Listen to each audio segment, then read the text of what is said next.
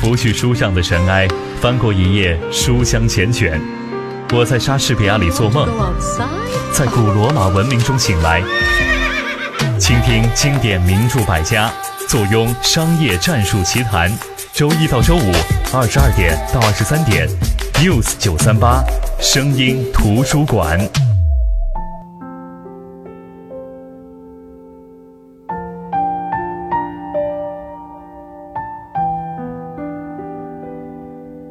Hello，声音图书馆的听众朋友们，大家好，我是云如，这里是声音图书馆。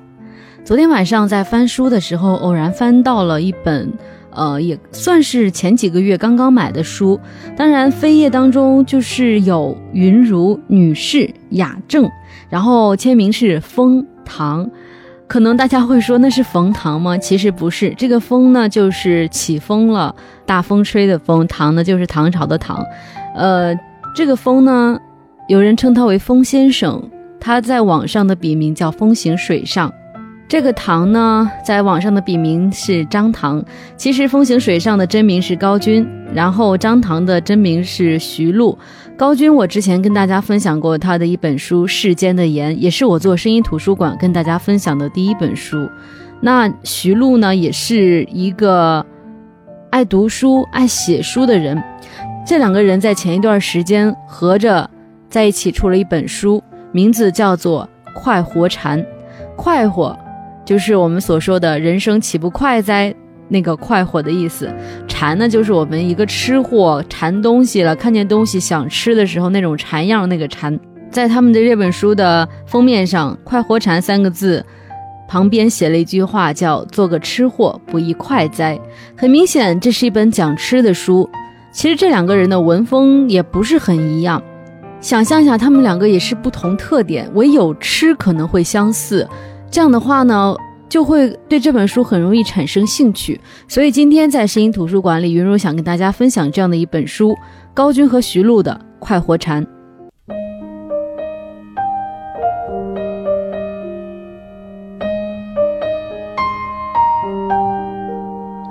在这本书的翻开第一页上写了这样的一段话，他说：“吃货写实也如下厨，凭的不仅是舌尖对美味的热捧，更有天赋加匠心。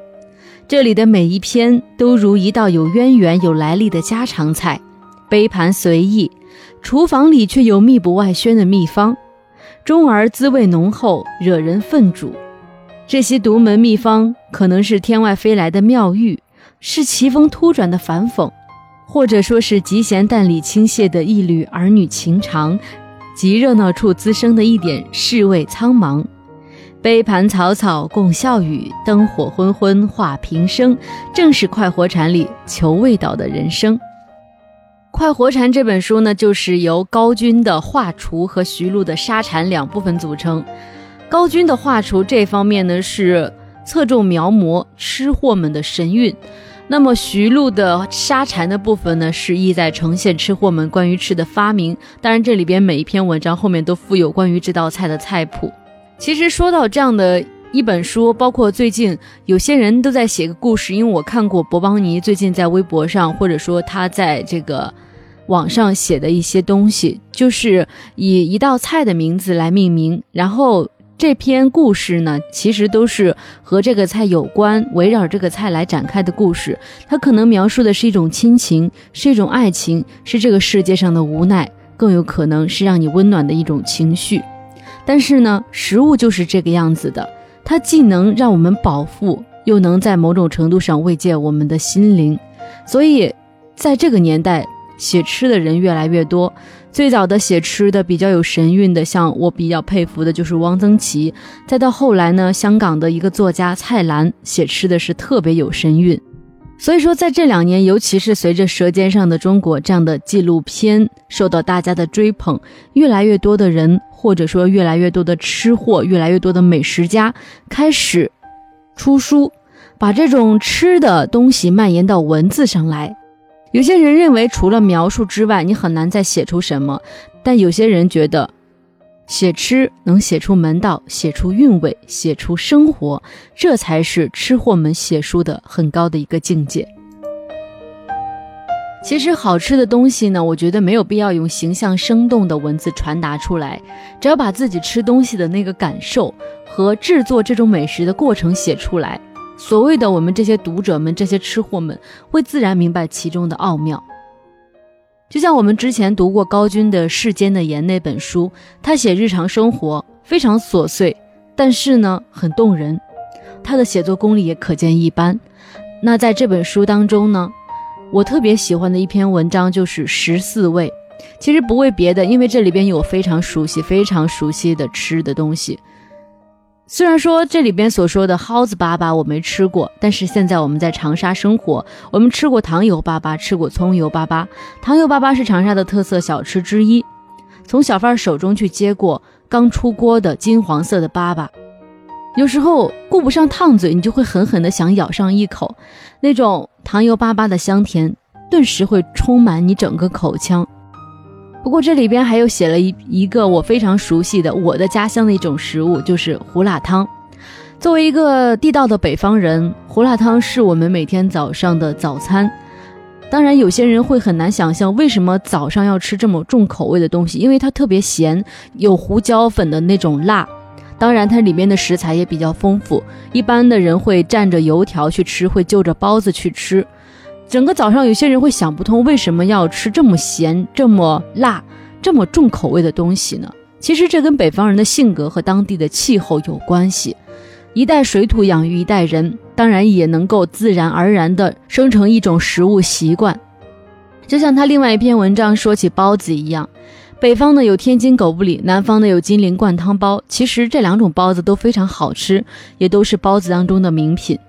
包子呢也是古代的古人们发明的一种很好的食物，因为你可以用来当早餐，配碗小米粥，一天呢都活力充沛。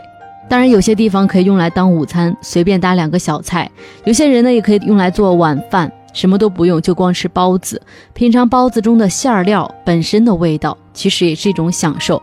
这就是那句话，这跟我们每个人的习惯、每个地方的习惯是有关系的。哎，你那边是当做早餐来吃的，我这边就是用来吃晚饭的，谁也说不着谁，个人有个人的习惯罢了。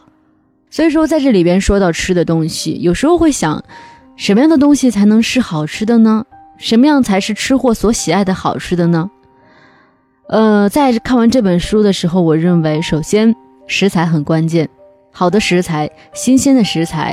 或者说，只需要清炒或者清炖就可以香气四溢，能够吃到食物最初的味道，那是一种味道对于味蕾的触动。有些人会说，吃一种食物让你感动到想哭。当然，有些人会觉得这样的说法太夸张了。可是你又不是他，你怎么知道夸张呢？因为我确实见到有些人吃一种东西的时候，激动的哭了起来，太好吃了。当然，其次呢，就是制作的过程。什么食物和什么食物能搭配在一起？用什么样的调味料来调味？什么时候什么样的火候能够达到让这个口感最好？这都是非常重要的。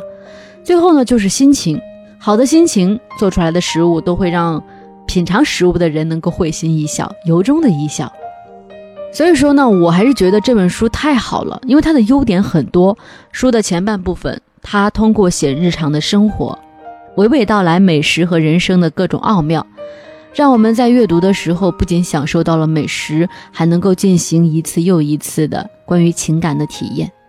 那书的后半部分呢？它不仅介绍了各种美食，在每一篇的后面还附上了这种美食的做法，让我们在阅读享受的过程当中也学会了更多美食的做法，是一本实实在在的美食书。所以说，在这个谁都把我是个吃货这样的标签儿贴在自己脑门上的时代，我觉得，如果是把会吃饭这项基本技能当成一个吃货的标志，就失去了那点风趣快活的吃货的品格了。在我看来，吃货就像剑客一样，也有境界高下之分，都得经过那个手中有剑，心中无剑；手中有剑，心中有剑；手中无剑，心中也无剑的过程。当然，我也看过，呃，有一种描写就是吃货的等级，说初入门的吃货是来者不拒，什么稀罕物都要尝个鲜，以多取胜。就是吃的特别多，特别撑，大晚上发照片说呀，今天晚上我吃了这么多，多好吃啊！我是一个标准的吃货。但是呢，这只是很入门的、很初入门的吃货。等到你心中存了千百八样菜的滋味，尝了这种各种菜系的真谛之后呢，你可能就开始挑剔起来，食不厌精，以精取胜。这是一个中等的吃货。那么到了最后，就是吃货的宗师级别，返璞归真，就不会去拘束材料的贵贱、烹饪调法的粗细，只是去注重一道菜肴的心意，可谓说是以情取胜。所以看这本书，看高军和徐璐跟我们描述了这么多关于吃的故事，包括这里边一些情绪的存在，一些情谊的存在，我们会觉得像徐璐和高军这样的吃货，真的是宗师级别的吃货。也就像他这本书封面上说的那句话：“做个吃货不亦快哉？”好的，接下来我们先来听一首歌曲。歌曲过后呢，我们接着回到声音图书馆，继续来分享这本书高军和徐璐的。快活禅。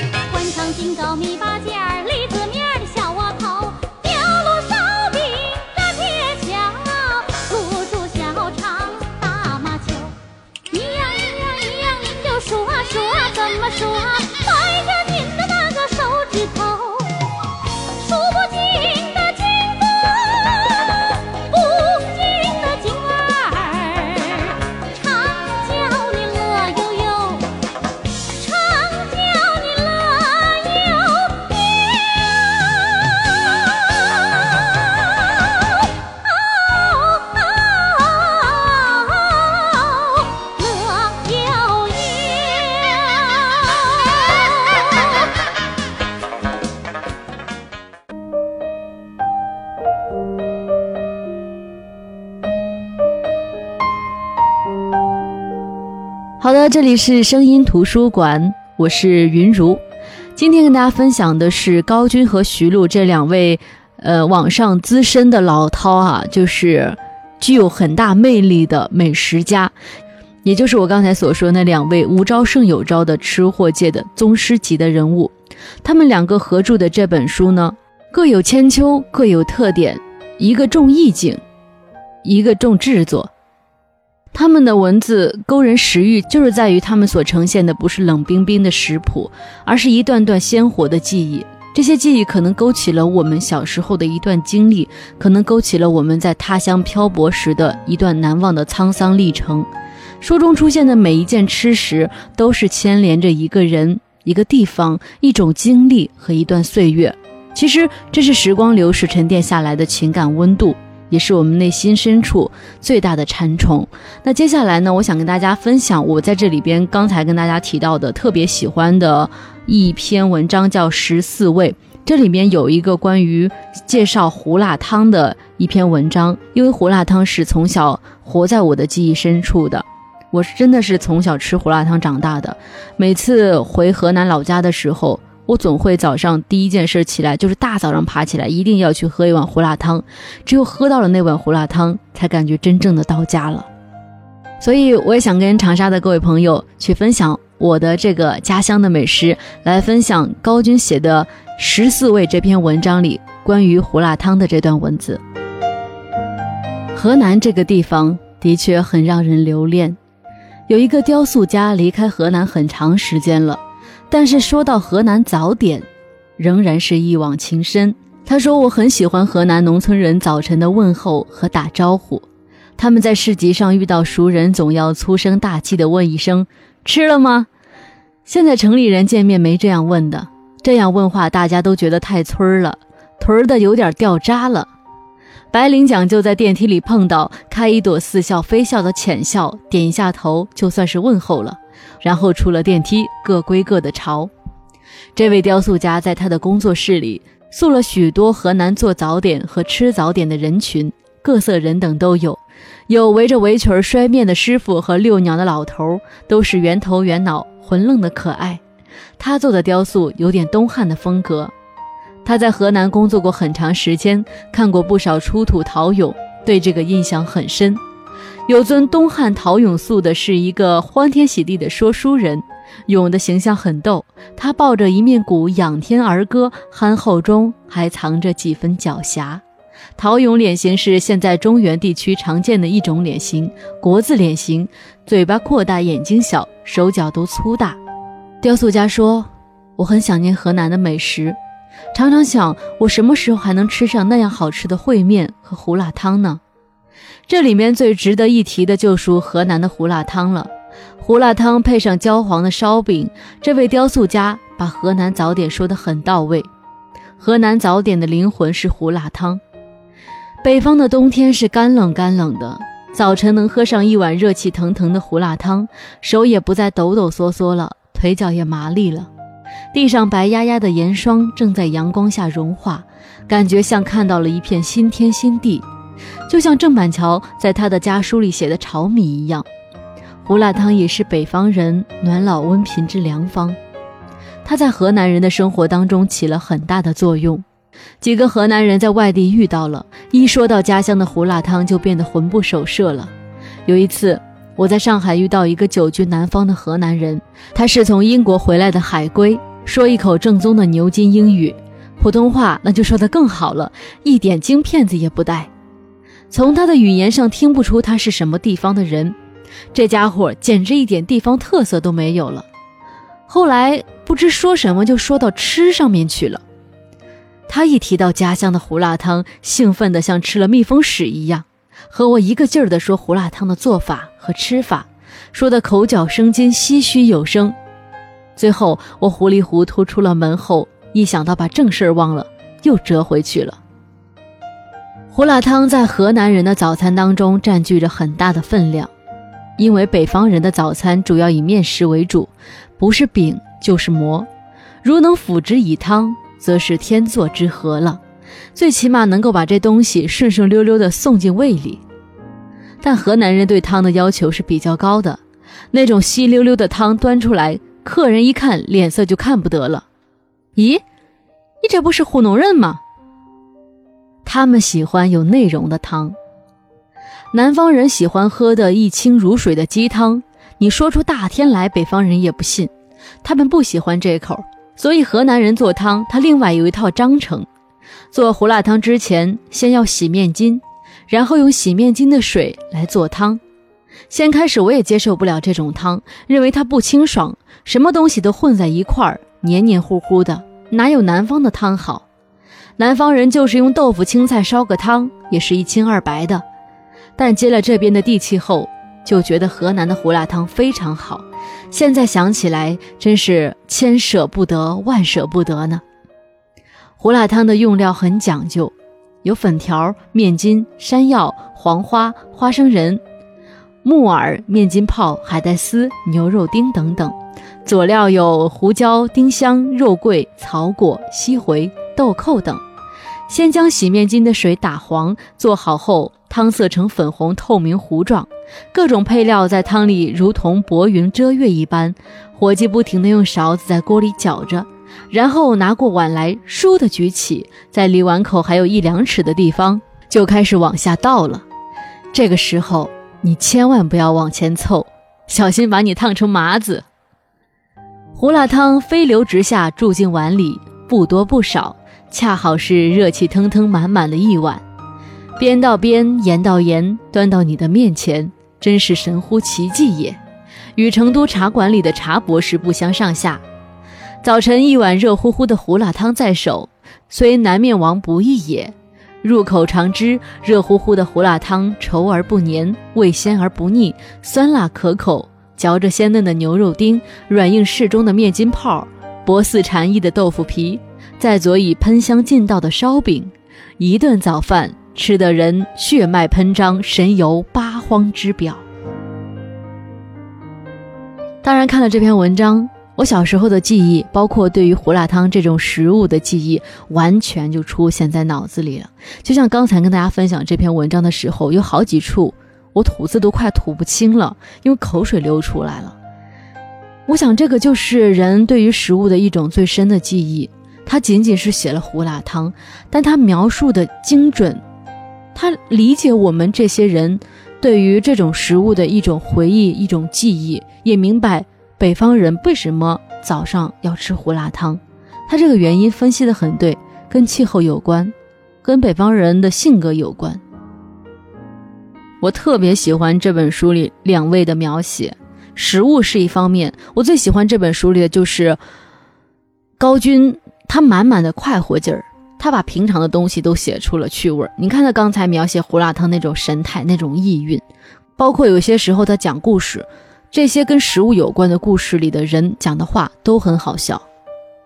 比如说他在一篇文章里说，厨子怕外面的人先动手坏了规矩，就喊：“等一等了，你们不会吃，等我来教你们怎么吃。我跟你们说，哪个先吃哪个变成猪。”就像这样的文字，其实多生活化呀，就在我们平常的日子里。就有这样的语言，可是把它变到书里，我们就会觉得好生动、好有趣。当然，这是高军的第二本书，虽然是和徐璐合著的，但是和头一本《世间的盐》相比，他描述东西的时候，你能感觉到他更轻松了。《时间的盐》里边的文章偏偏都是最好的博客，但是印成签字之后，读起来会有人觉得有水分不够凝练。这个其实也是一个奇怪的现象，就像川端康成曾经说过，文章还是要打印成签字才能评判出好坏。其实之前对这种论调我还是比较排斥的。我想说，不管是签字还是在网上看，怎么看不都是看吗？你看的不是同一种文字吗？现在想起来，其实古人诚不我欺呀。